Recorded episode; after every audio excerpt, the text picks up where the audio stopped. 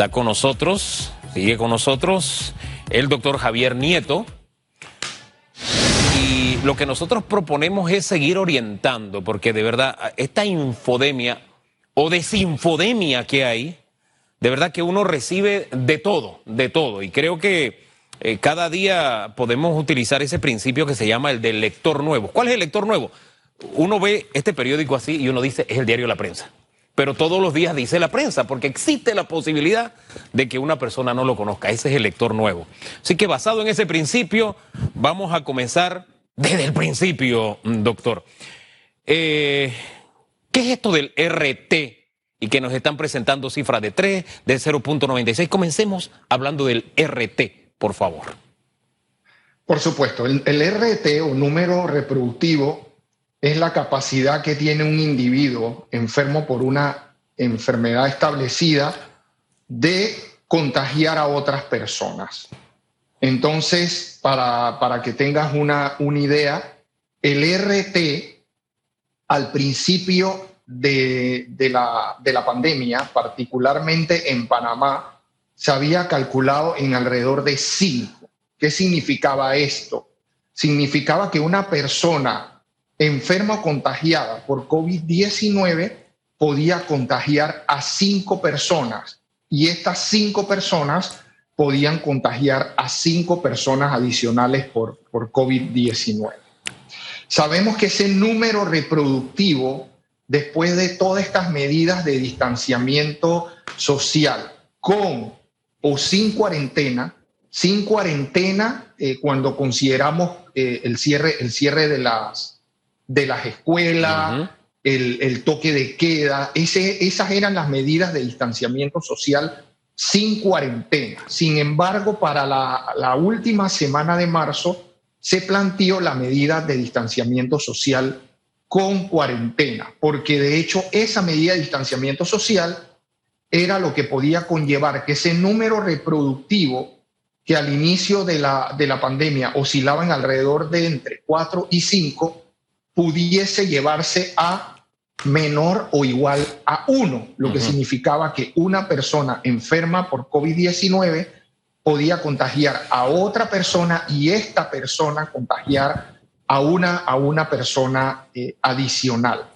Entonces, ese es, ese es lo que nosotros llamamos, Hugo, el, número reproductivo. Hay, hay, otra variable que se llama el tiempo de duplicación de los casos. vamos, vámonos con el RT, vámonos, con, el, vámonos con el RT primero para irnos bien, bien sencillitos y de alguna forma ser didácticos. Esto es como si hubiera cinco platos de arroz. En promedio se dice, oye, si son cinco personas a cada uno le toca un plato de arroz, pero de pronto hay quien se come medio plato y hay quien se come dos platos. Entonces, si sacamos un promedio del RT, la cifra que nos dieron ayer es 0.96. Es decir, que cada persona a lo sumo puede eh, transmitírselo a otra.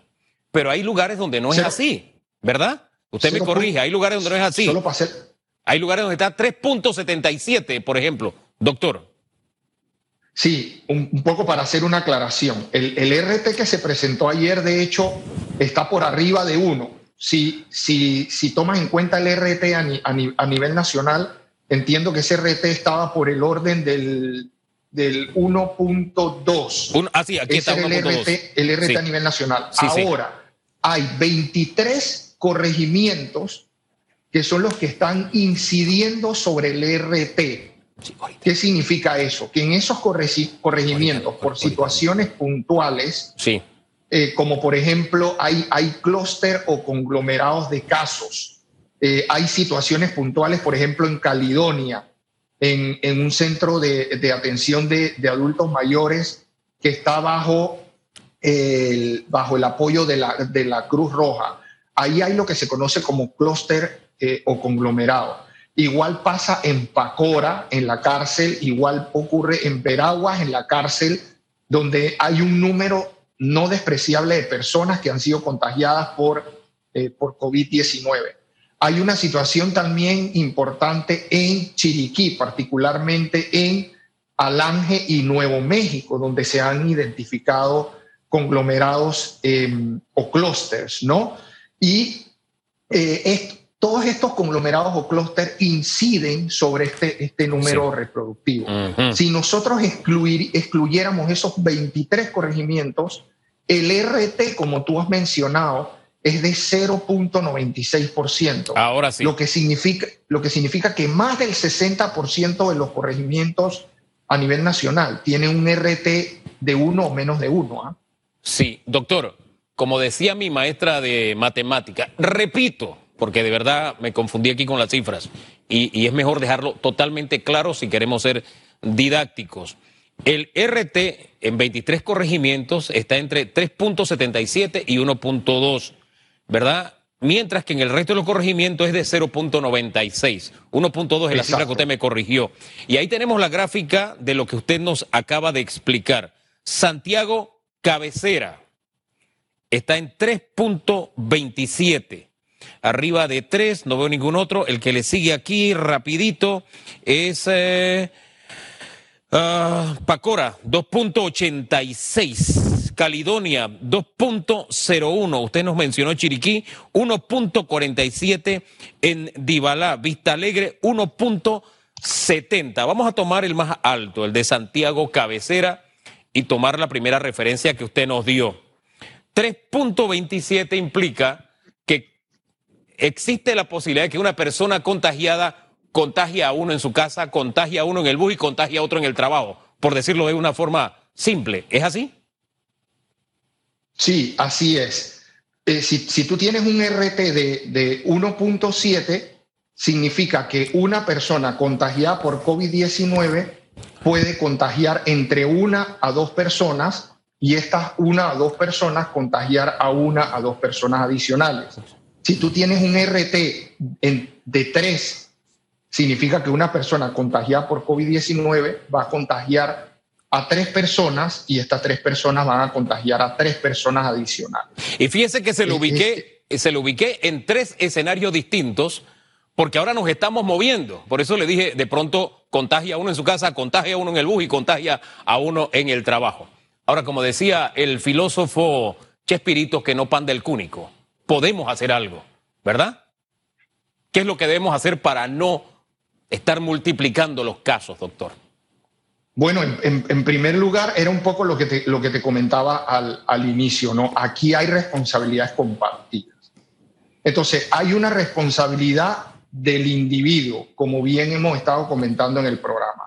Y esa responsabilidad del individuo empieza por entender una medida sencilla, sencillas de autocuidado, de autocuidado responsable.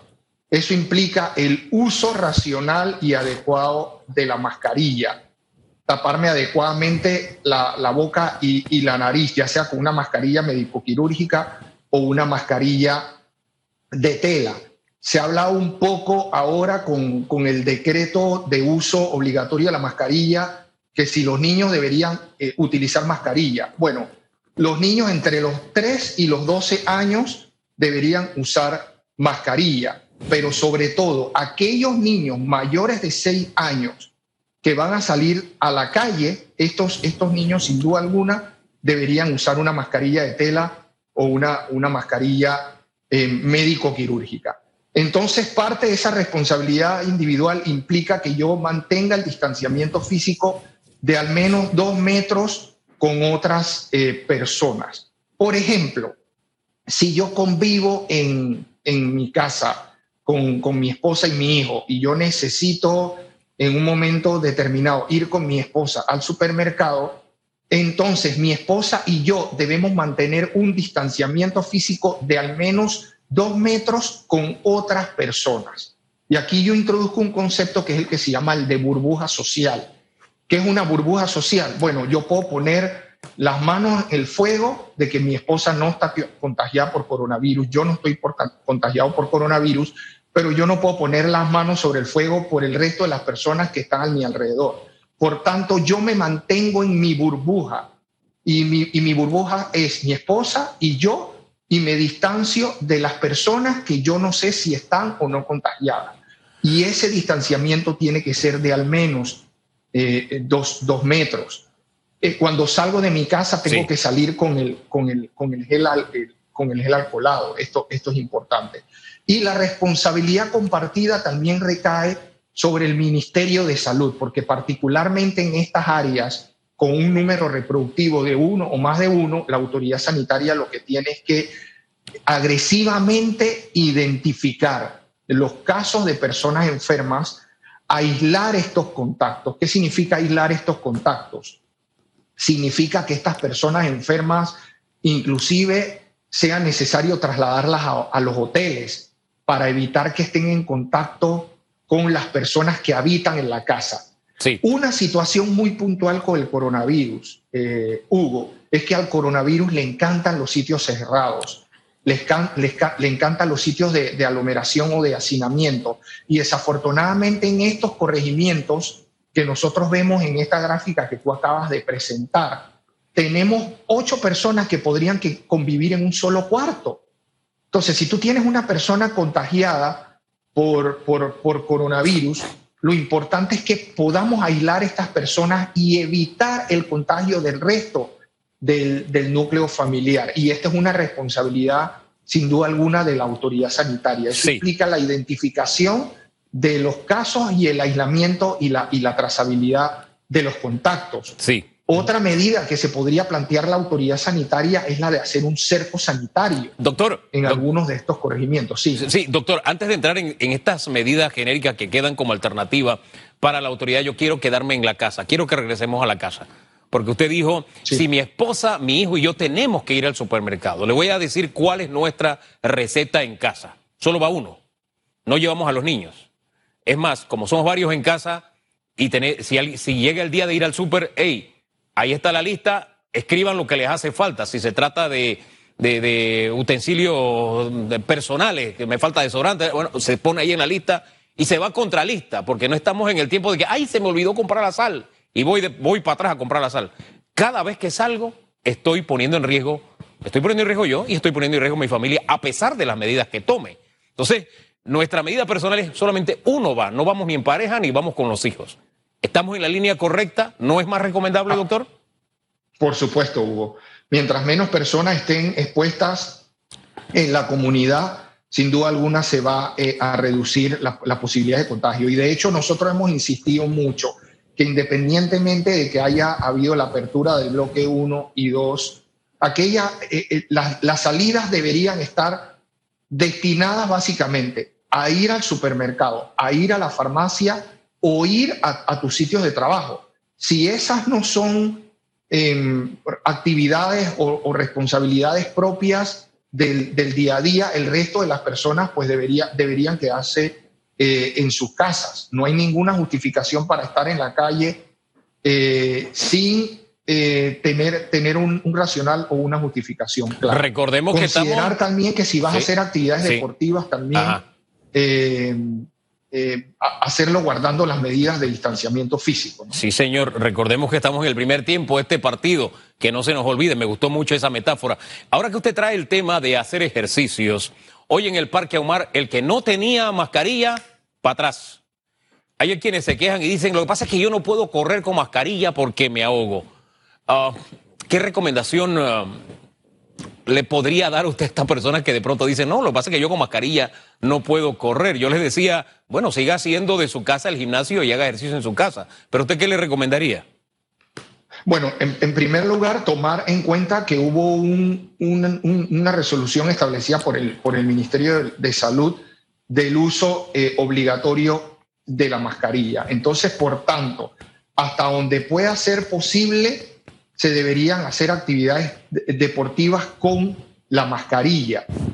Ahora bien, eh, yo, respeto la directriz de la, de la, autoridad sanitaria, pero de hecho en, en, en la mayoría de las circunstancias lo, lo que pasa cuando se, se, corre con la mascarilla es que uno transpira con la mascarilla, llena la mascarilla de secreción, esta mascarilla se humedece, pierde el filtro de, de, de, las, de las, partículas respiratorias y esta sensación de humedad en la mascarilla hace que inclusive las personas de forma irresponsable tiren la mascarilla en la calle, lo que es aún peor porque se, se convierte en una fuente de contagio para las personas que están, están eh, haciendo ejercicio. Entonces, en el peor de los casos, si, si, si, si ustedes se le hace intolerable el uso de la mascarilla, lo que debería hacer es que si usted está caminando en un área abierta, debería mantener el distanciamiento físico de al menos 5 metros si está caminando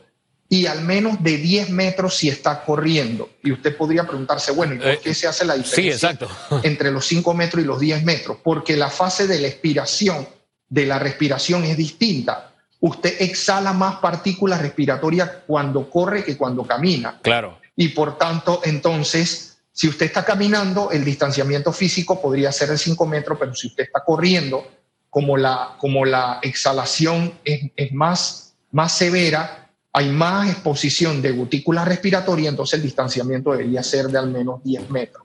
Esa es mi recomendación de aquellas personas que desafortunadamente pues, no toleran el uso de la mascarilla. Pero vuelvo y repito, hubo una directriz de la autoridad sanitaria y esa directriz tiene que eh, cumplirse en la medida de lo posible. Si no se nos convierte ahora en un rebelde sin causa o afectando su propia causa. No es el momento para eso. Puede marcar la diferencia entre la vida o muerte suya o de la gente que lo rodea, principalmente de su familia o sus compañeros de trabajo, si usted está entre los que ya regresó a las labores. Pero vuelvo al cuadro de los corregimientos para entonces después pasar a lo que usted nos quería decir, las herramientas que le queda a las autoridades.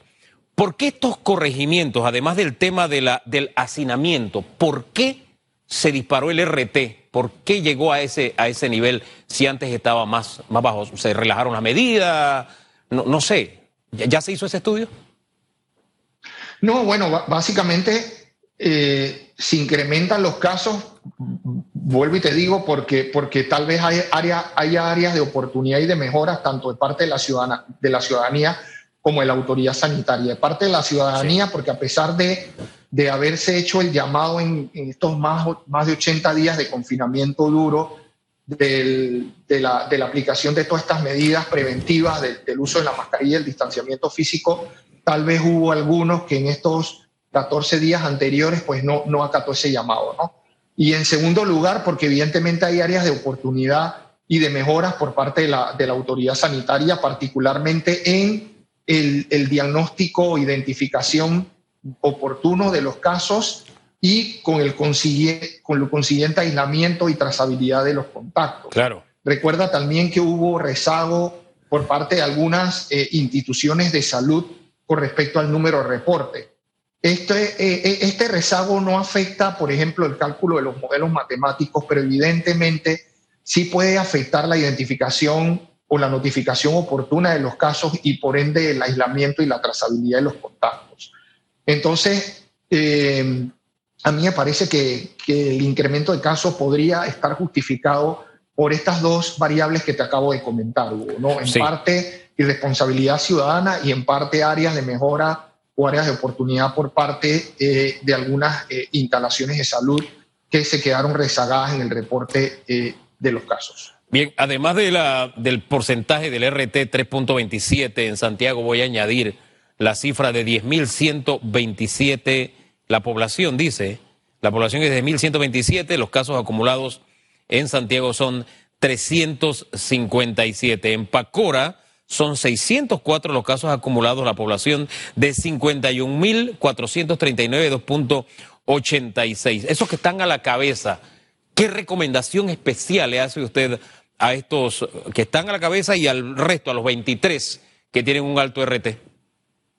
Bueno, fortalecer, fortalecer toda esta, toda esta promoción que tiene que ver con las medidas preventivas, ¿no? No nos vamos a cansar de decirlo porque el primer anillo de seguridad empieza por uno mismo.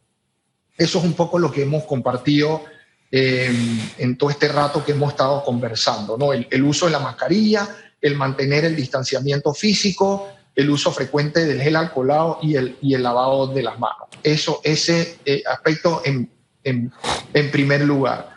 Y el, el, otro aspecto es que aquí tiene que haber un, eh, una estrategia agresiva por parte de la, de la autoridad de, de salud, eh, mancomunada con otros actores, como es el Ministerio de Desarrollo Social y el, y el, y el Ministerio de Seguridad, ¿no? Porque Evidentemente en este momento se está apelando al, llamado de atención eh, a la comunidad, Sabemos que en estas áreas, tanto el, Ministerio de Salud como la Caja de Seguro Social van a establecer una estrategia de masificación de pruebas. ¿Qué, ¿Qué, significa eso?